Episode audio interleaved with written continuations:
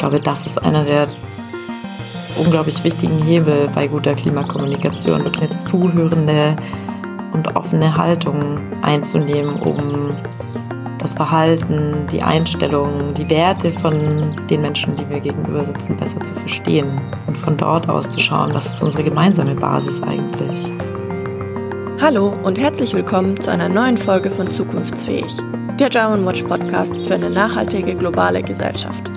In unserer aktuellen Reihe überlegen wir, wie Psychologie und gesellschaftliches Engagement zusammenhängen. Heute unterhält sich unsere Kollegin Daniela Baum aus dem Bereich Bildung für nachhaltige Entwicklung, kurz BNE, mit der Umweltpsychologin Lea Große darüber, was eine gelingende Klimakommunikation ausmacht.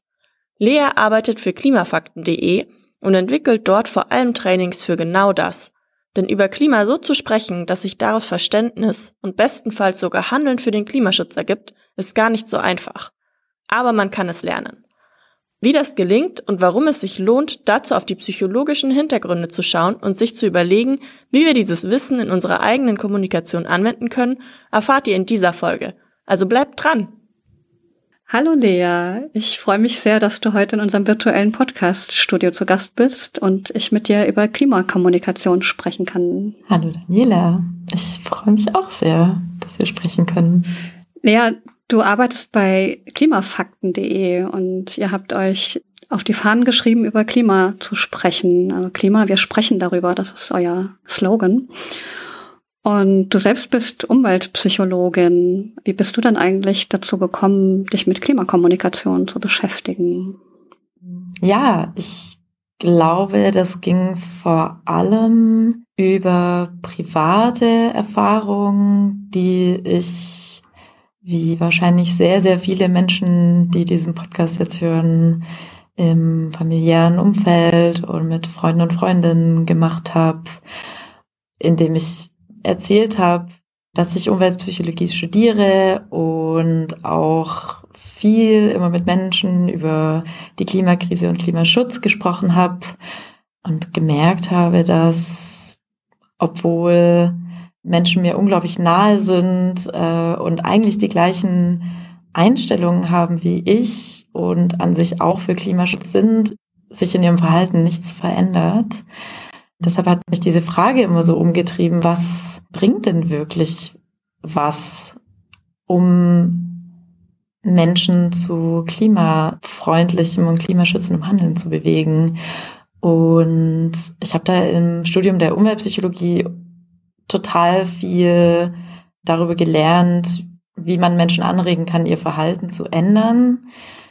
Aber Klimakommunikation ist da natürlich nur ein Teil davon deshalb fand ich es besonders spannend, beziehungsweise was ich dann gemerkt habe, ist, wenn ich Gespräche anders führe und nicht diesen Fehler mache, einfach Leuten zu erzählen, was ich schon alles weiß über die Klimakrise oder was es für tolle Maßnahmen gibt, um das Klima zu schützen, sondern eher mal eine nachfragende Haltung einnehmen und versuch mal zu verstehen, was die andere Person eigentlich bewegt, dass sich dann halt was verändert. Und deshalb finde ich das Thema Klimakommunikation so, ja, so unglaublich spannend. Hast du da so ein konkretes Beispiel aus deiner Kommunikation ähm, im privaten Bereich, wo du vielleicht auch auf Granit gebissen hast quasi, äh, weil du eigentlich dachtest, man, das müssen die Leute doch verstehen oder warum regen die sich jetzt so auf und Hast da so keine Basis gefunden dann? Ja, ich glaube, dass die Person, die mir da am, am nahesten ist, also die, die Person, an die ich dann, die ich immer sofort denken muss, ist mein Stiefvater. Der ist Geschäftsführer von einem ja, kleinen Unternehmen. Die machen Treppenläufe und er beschäftigt sich im Prinzip gar nicht mit Klimaschutz oder der Klimakrise in seinem privaten Leben, zweifelt auch oder hinterfragt, was jetzt diese Maßnahmen bewirken sollen und fühlt auch sehr viel Ungerechtigkeit, weil ja viele der Maßnahmen halt sich äh, negativ auswirken auf sein Geschäft. Und ich hatte vor allem früher Phasen, in denen ich halt über nachhaltige Ernährung versucht habe, Klimaschutz zum Thema zu machen in meiner Familie und habe da alles ausprobiert. Ähm, ich habe mich total auf den Kopf gestellt, ähm, gesagt, ich esse nicht mit euch mit, wenn es irgendwie Fleisch auf dem Tisch gibt. Ich habe versucht, Gespräche zu führen. Ich habe versucht, mit einem guten Beispiel voranzugehen und für alle was Tolles, Fleischloses äh, zu kochen. Und irgendwie hat sich halt nichts verändert oder es hat sich einfach verhärtet, die Debatte, je mehr ich versucht habe, ihn zu ja zu klimaschützendem Verhalten äh, zu überreden sozusagen. Und irgendwann habe ich dann einfach angefangen, Fragen zu stellen, warum er eigentlich so ein Misstrauen hegt gegen, gegen die Politik und ja, was er für Schwierigkeiten hat im Alltag. Und in den Gesprächen hat sich einfach mehr und mehr herausgestellt, dass er eigentlich total für Klimaschutz ist, aber halt eben auch ein Arbeitgeber ist, der seinen Arbeitnehmern den Lohn weiterzahlen muss und da einfach viel Frustration erfährt. Und ich habe ihn auch als Person viel mehr angefangen zu respektieren, weil das ist ein Mann, der nie in den Urlaub fliegt. Der ist, ich kann mich nicht erinnern, wann er das letzte, Jahr, letzte Mal in ein Flugzeug gestiegen ist. Der konsumiert unglaublich wenig, der braucht nicht viel zum Leben. Also eigentlich ist das ein Mensch, der sich schon sehr klimaschützend verhält, ohne dass er das jemals sich auf die eigene Flagge schreiben würde. Und ich glaube, dadurch, dass er dann gemerkt hat, dass ich ihm viel mehr Respekt zeige, was das angeht und sich diese Fronten nicht mehr und mehr verhärten, kamen dann auch mal so Abende, an denen er für uns alle ja, einen Fleischersatz gekauft hat und es dann halt nur vegane äh, Burger gab und halt nicht gegrillt wurde. War das für dich so ein ein Aha-Erlebnis zu erkennen, ah, er will ja eigentlich auch Klimaschutz? Ja, ich glaube, ich habe nie wahrgenommen oder habe nie geglaubt, dass er wirklich aktiv gegen Klimaschutz ist und alles dafür tut, dass es so weiterläuft, wie es war oder wie es ist. Ich bin aber lange davon ausgegangen, dass es ihm einfach egal ist und dass er das einfach nicht ernst nimmt, was ich mache und mit was ich mich beschäftige. Ich höre da so ein bisschen raus, äh, vor allen Dingen, dass es ja eigentlich auch eine sehr individualisierte Ansprache braucht. Also eine, die wirklich sich mit den jeweiligen Menschen, den Personen, dem, was sie so mitbringen, auseinandersetzt. Was sind so die größten Herausforderungen in dieser Kommunikation über die Klimakrise, weil wir nicht so richtig ins Handeln kommen oder mehr ins Handeln kommen müssten? Und die Klimakommunikation da durchaus eben so ein, ein großer Hebel ist, der halt eine große Rolle spielen kann dabei, ob die Menschen dann ins Handeln kommen.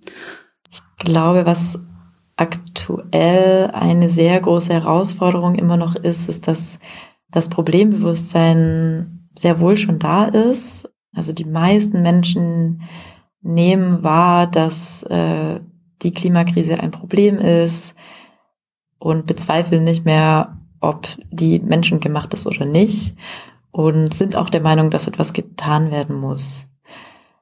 Und in Gesprächen denken sich aber viele Menschen, dass sie einfach nur in Anführungsstrichen genügend Faktenwissen brauchen.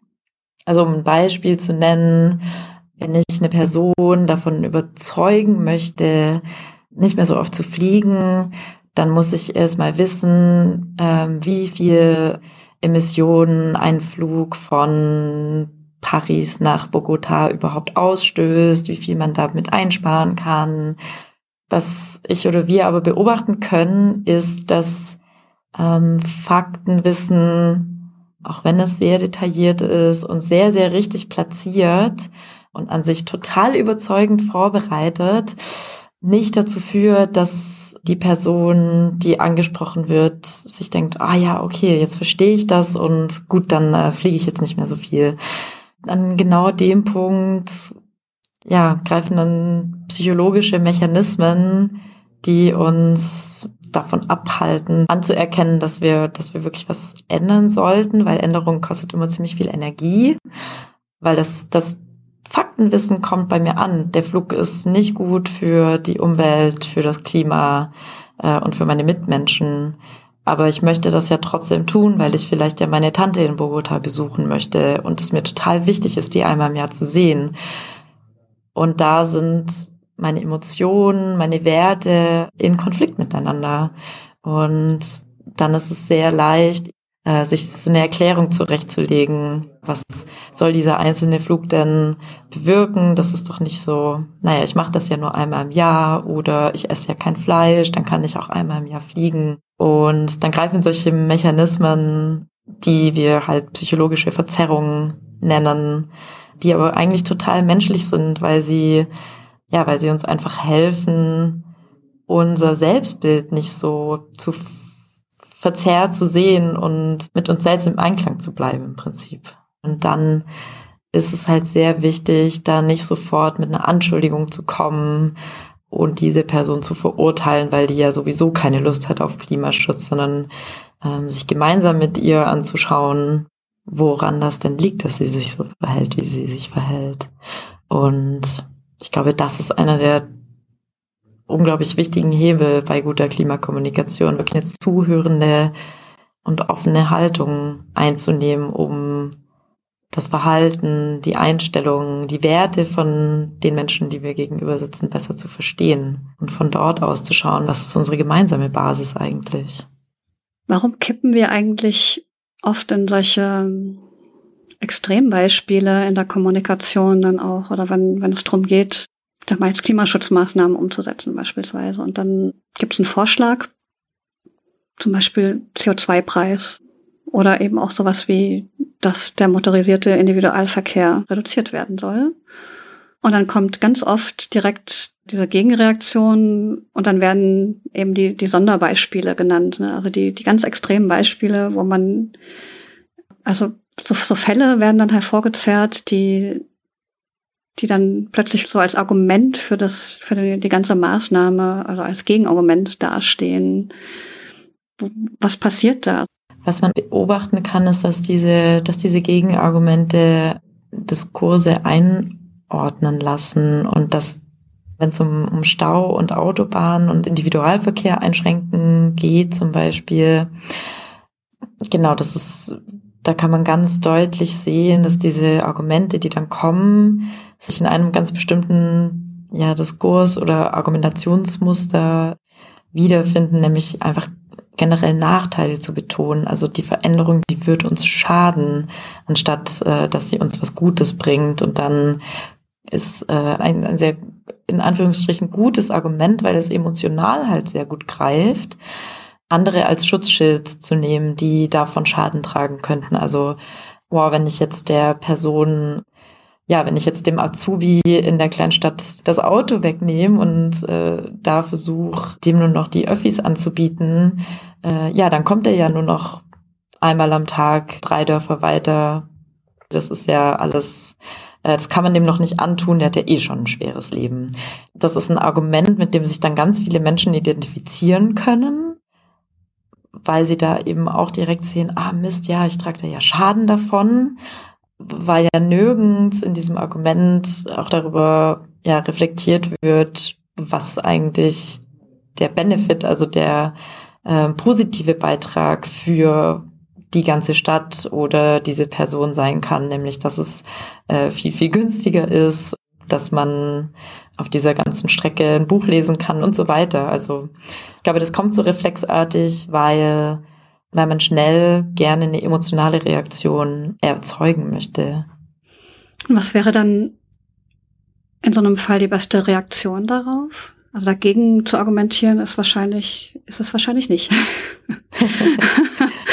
nee, genau, weil dann, dann bringt man ein sehr gutes Argument äh, dagegen und hat vielleicht auch noch Studien parat und kann dann eine ganze Handvoll Broschüren äh, mitbringen in so ein Gespräch und das bringt aber nichts, weil dann einfach das nächste emotional aufgeladene Argument kommt und dann verläuft eben so ein Gespräch so, dass es eben Argument gegen Argument geht und am Ende gehen beide Personen nach Hause und es hat sich überhaupt nichts getan. Im schlimmsten Fall hat sich die Debatte nur verhärtet. Und ich glaube, eine gute Reaktion, die jede Person sehr leicht anwenden kann, ist wirklich einfach nachfragen. Und das ist ähm, ich muss jetzt grinsen, weil das ist halt, das ist so was Banales, aber wir vergessen das total oft, wenn wir in einem hitzigen Gespräch sind und in einer Diskussion, weil wir so geärgert sind, so warum versteht die andere Person das nicht? Und ich habe doch die ich habe doch die Fakten parat. Also ich gebe ja auch selber ähm, Workshops und Trainings und auch wenn ich im Privaten das zurückschraube und einfach mal nachfrage, woher das eigentlich kommt, diese Sorge. Also dieses dahinterschauen oder überhaupt nachzufragen, das ist so ein wichtiger Aspekt, habe ich jetzt so verstanden auch. Ähm, auch viel mehr zu fragen überhaupt. Mehr zu fragen, statt zu wissen oder Wissen vermitteln zu wollen. Und so der Fokus auf die, diese Lösungsansätze, das Positive, was uns die Zukunft bringen kann, eine klimafreundlichere Zukunft bringen kann. Und da gibt's ja auch das große Thema der sogenannten Narrative. Vielleicht kannst du das nochmal kurz erklären, was darunter zu verstehen ist und wie kriegt man so andere Narrative etabliert und in die Köpfe hinein. Also eine wichtige Erkenntnis aus der Klimakommunikation ist ja, dass wir weniger trockene Fakten und ja rationale Argumente nutzen sollten, um Menschen zum Handeln zu bewegen, sondern versuchen sie auch emotional mitzunehmen.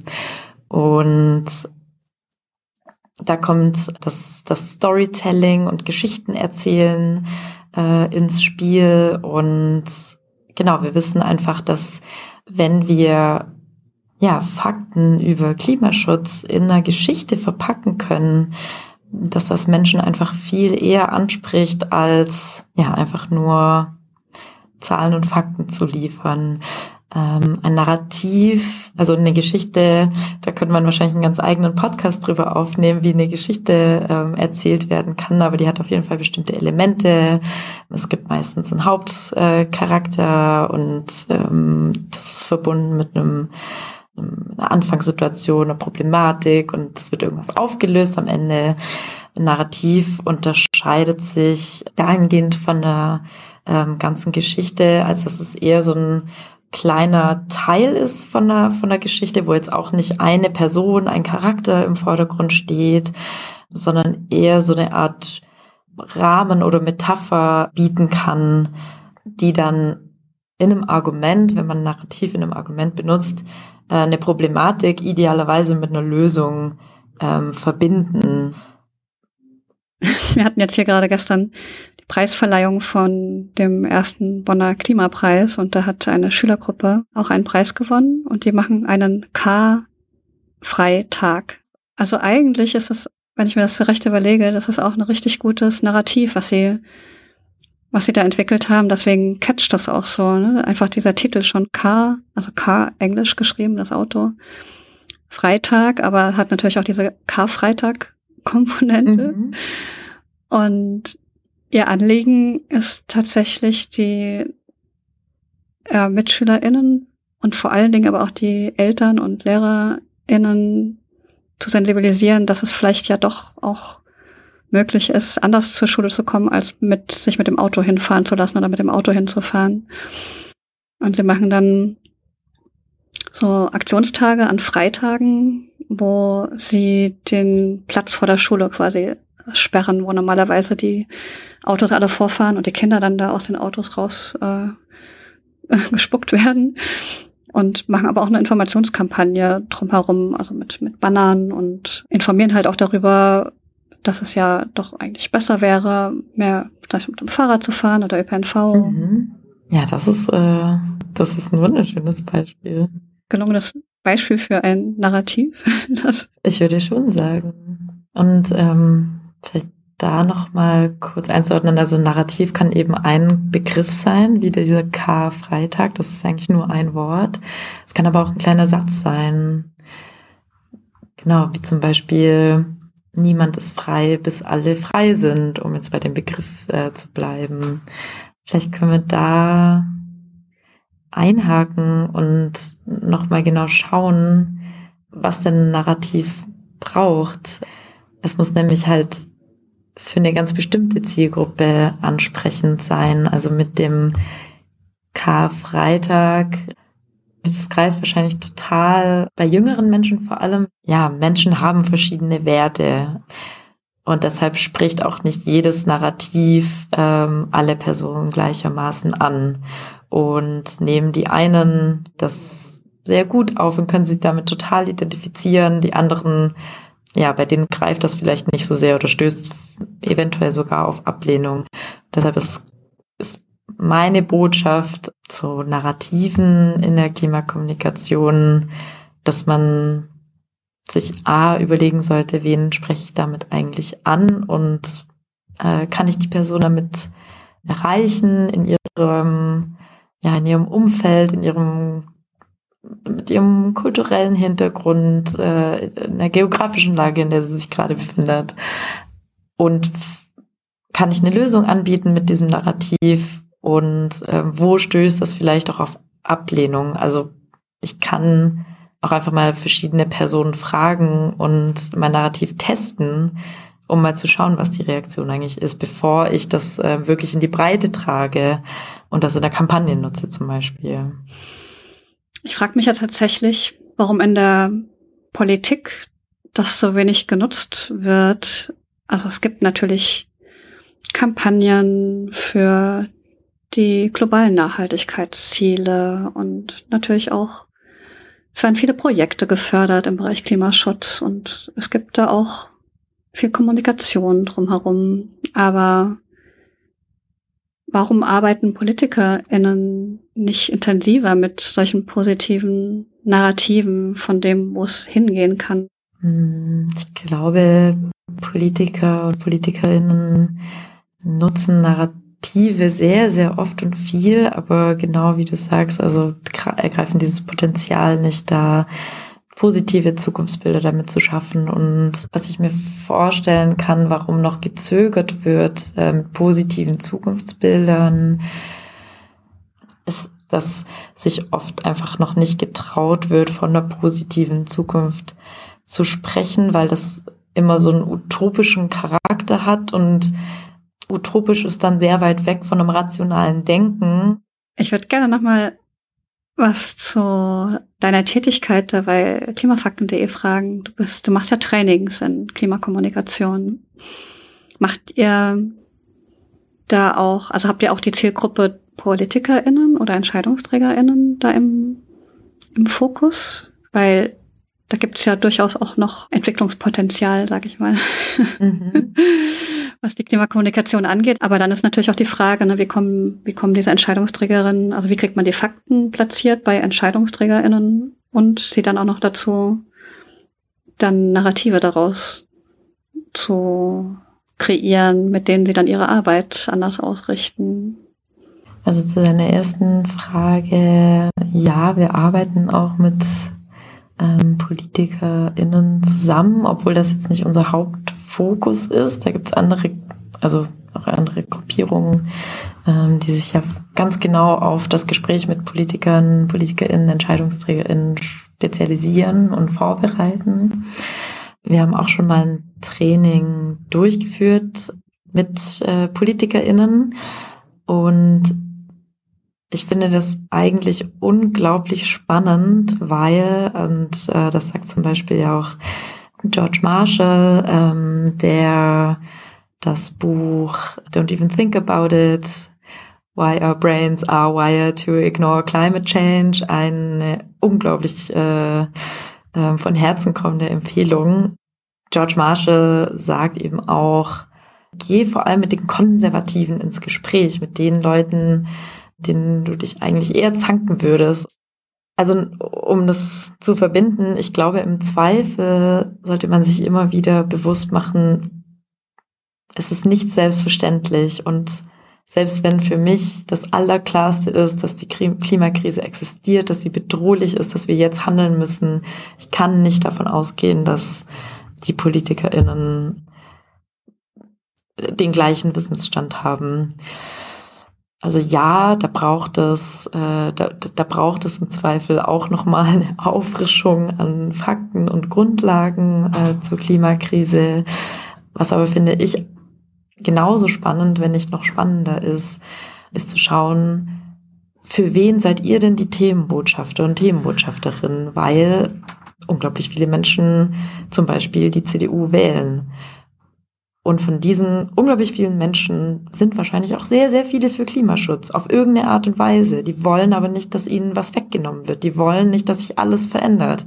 Die wollen nicht diese Utopie, die andere äh, Menschen schaffen, sondern die wollen für sich und für ihre Familie ein gutes Leben. Punkt. Und dann kann man mit zum Beispiel mit Menschen von der Klimaunion, äh, die sich ja innerhalb der CDU für Klimaschutz äh, einsetzen, gemeinsam überlegen, okay, was kann man jetzt für Narrative entwickeln, die diese Menschen anspricht? Weil, ja, das ist eine Zielgruppe, die ich jetzt zum Beispiel äh, als junge Akademikerin eher linksprogressiv äh, niemals erreichen könnte, weil ich schon von vornherein irgendwie die falsche Ansprechperson bin. Ich finde überhaupt diese Klimakommunikation die so im, im direkten Austausch untereinander stattfindet, einfach unheimlich wichtig. Also wirklich diese Räume zu schaffen, diese Begegnungsorte und dieses direkt miteinander in Austausch kommen. Das ist so die eine Ebene und eine andere Ebene sind ja natürlich auch die Medien. Also was spielen Medien so für eine Rolle? Ähm, ich glaube nicht, dass Medien der Gamechanger werden können, um Menschen zu mobilisieren. Es braucht Medien und diese sozialen äh, Räume, diese, diese ja, verbindenden realen Räume, in denen sich Menschen begegnen können. Was die Medien aber tun können, mh, mm, ist dafür zu sorgen, dass Menschen nicht erstarren und sich ohnmächtig und unfähig fühlen, irgendwas zu verändern. Und das ist ja gerade das, das große Problem, dass es viel zu viel Berichterstattung über die Problematik der Klimakrise gibt und viel zu wenig Lösungen gezeigt werden, was schon alles passiert, was es schon für Maßnahmen gibt, äh, wie sich Menschen in der Nachbarschaft vereinigen, wie sich äh, ältere Menschen äh, zusammentun, um eine gemeinsame, gemeinsamen Bus-Shuttle zu organisieren in einer kleinen Stadt, in der es sonst nicht so viel ÖPNV gibt. Das sind ja Geschichten, an denen ich, ja, aus denen ich ja Hoffnung und Freude und Neugierde speisen kann, die mich dann wiederum dazu bewegen äh, oder befähigen, mich mehr wieder mit dem Thema auseinanderzusetzen. Also ich würde die Hauptverantwortung nicht bei Medien und den Medienschaffenden sehen, Menschen ins Handeln zu bringen, weil das ist eine der Hauptbotschaften ist ja in der Klimakommunikation, äh, kenne dein Zielpublikum und ähm, schau dir ganz genau an, mit wem du sprichst und ja, ein Journalist, eine Journalistin schreibt einen Text für ein, ein sehr diverses Publikum und kann dann nicht mit spezifischen Narrativen, also es ist sehr, sehr schwierig, da alle Menschen auf die gleiche Weise ähm, zu erreichen. Was aber, glaube ich, sehr, sehr sinnvoll ist, ist, ja, zusätzlich zu der Berichterstattung eben auch regionale also Vorschläge zu machen oder eben äh, Hinweise zu geben, wo man hin kann, wenn man äh, sich über ein Thema noch näher informieren möchte, wenn man einen sozialen Austausch sucht. Das stimmt. Wäre mal ein interessanter, ja, ein interessanter Move, das jetzt tatsächlich überall zu etablieren und zu gucken, was das für eine, für eine Wirkung hat. Ne? Also ob das was äh, tatsächlich die Leute mobilisiert. Und dieses Mobilisieren zum Handeln, das ist ja tatsächlich auch ein Anliegen, was wir bei Germanwatch mit unserer Bildungsarbeit auch ähm, immer in den Fokus nehmen und befördern möchten. Und wie können wir dann in, im Bildungsbereich ähm, diese ganzen Erkenntnisse uns zunutze machen aus der Klimakommunikation? Gibt es da vielleicht so drei Takeaways, so, die du den BildungsakteurInnen mit auf den Weg geben möchtest? Ja, dann habe ich vielleicht nicht drei, sondern sechs Takeaways, die ich mitgeben könnte, die, glaube ich, total wichtig sind und sehr, sehr viel, ja, äh, viele psychologische Mechanismen aus, ja, die zu einer guten Klimakommunikation führen können, ähm, aufgreifen. Ein Takeaway wäre, Mach dir klar, was dein Ziel ist in der Kommunikation und was genau du erreichen möchtest.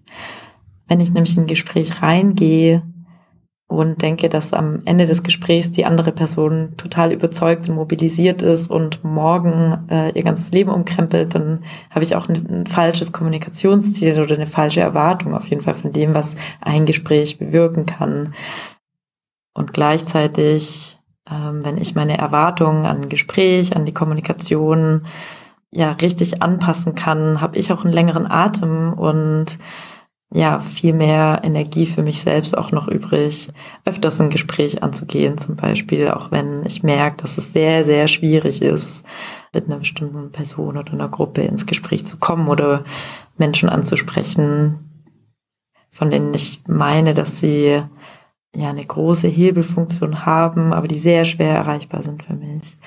Das zweite ist, dass, dass ich in der Klimakommunikation Emotionen aufgreifen sollte, viel mehr als es jetzt gerade passiert. Ähm, und da eben einerseits gut zu überlegen, wie viel Katastrophe oder wie viel negative Botschaften kann ich kommunizieren, beziehungsweise muss ich nicht immer, wenn ich irgendetwas Bedrohliches oder Furchterregendes kommuniziere, auch direkt einen Lösungsvorschlag anbieten, weil Menschen sonst einfach in der Ohnmacht äh, ja, bleiben oder erstarren. Und andererseits kann ich versuchen, Emotionen wie Hoffnung, Zuversicht, ähm, Freude, Neugierde auch bei Menschen aufzugreifen, weil die gibt es sehr wohl, auch wenn es ein, ja, auch wenn die Klimakrise ein sehr bedrohliches Thema ist für uns alle. Der dritte Punkt ist, auf Werte anderer Personen zu achten, weil jede Person handelt so, wie er oder sie äh, sich ein gutes Leben vorstellt, ähm, was er oder sie besonders wichtig, wenn nicht sogar heilig findet im Leben. Und anzuerkennen, dass meine eigenen Werte nicht mit der einer anderen Person oder einer anderen Gruppe übereinstimmen muss, dass es aber sehr wohl gemeinsamen Nährboden gibt, auf, auf dem wir aufbauen können und auf dem wir Lösungen finden können.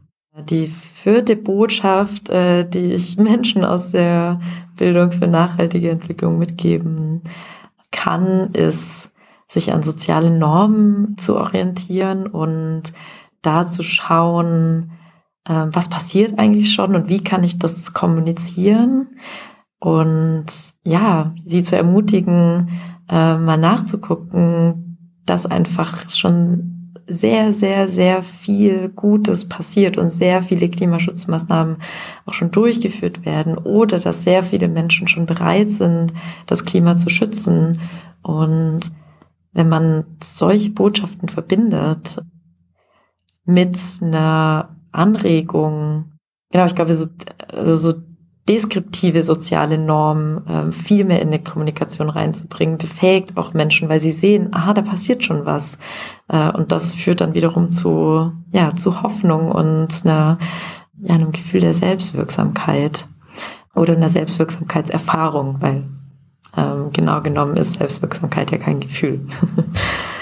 die fünfte Botschaft ist, sich mit der Sprache auseinanderzusetzen, die man nutzt, und das meint einerseits zu schauen, was für Begriffe verwende ich eigentlich in meiner Sprache und ist klimaneutral eigentlich was, was alle verstehen oder ist das eigentlich ein total vage Begriff, unter dem alle Menschen eigentlich was anderes verstehen? Nutze ich eine Sprache, die zu akademisch ist für bestimmte Personen? Kann ich meine Sprache so äh, gestalten, dass sie zu der Lebensrealität meines Gegenübers passt? Und die, ja, der, der sechste Punkt ist, sich die Identität anzuschauen. Also ich, ich als Person habe ein bestimmtes Bild von mir. Ich habe aber auch ein Bild davon, wie ich in der Gruppe agiere.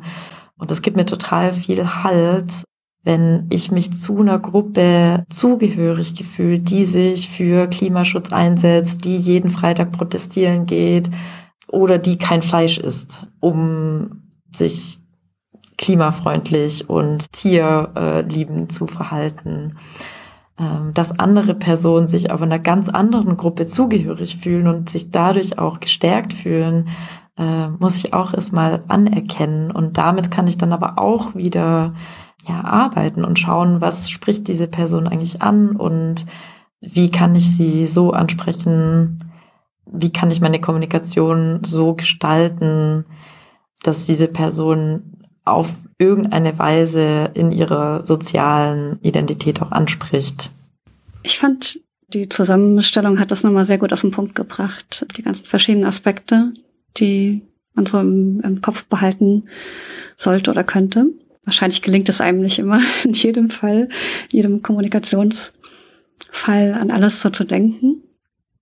Ja, ich habe jetzt tatsächlich gerade noch mal so an der, die Geschichte gedacht, die du am Anfang erzählt hast äh, mit deinem Stiefvater und wie du die Kommunikation da verändert hast und dann plötzlich Dinge möglich wurden, die vorher nicht möglich waren und deine Veränderung stattgefunden hat. Ähm, einfach dadurch, dass du so verschiedene Faktoren, die du jetzt auch nochmal zusammengefasst hast, beachtet hast, so seine Identität und wo kommt er her, was bringt er mit, welche Werte hat er, fühlt er sich gesehen.